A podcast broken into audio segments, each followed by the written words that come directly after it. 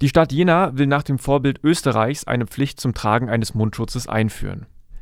In allen Verkaufsstellen, Bussen und Straßenbahnen sowie Gebäuden mit Publikumsverkehr soll sie gelten. Aus Mangel an ausreichend Masken auf dem Markt ruft die Stadtverwaltung auf, sich Masken selbst anzufertigen. Auch Tücher oder Schals können benutzt werden, wenn sie Nase und Mund abdecken. Daneben ist geplant, Stoffläden und Änderungsschneidereien bis Ende der Woche wieder öffnen zu lassen. Ab wann die neue Mundschutzpflicht eingeführt wird, dazu gibt es keine genauen Angaben. Die Stadtverwaltung teilte am Montagabend nur mit, dass es in etwa einer Woche soweit sei.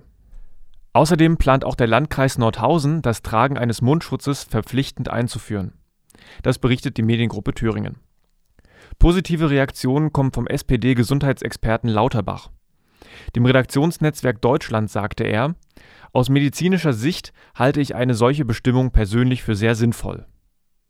Voraussetzung für eine Schutzmaskenpflicht beim Einkaufen sei aber, dass es genug Masken gebe und sie dem medizinischen Personal nicht fehlten, so Lauterbach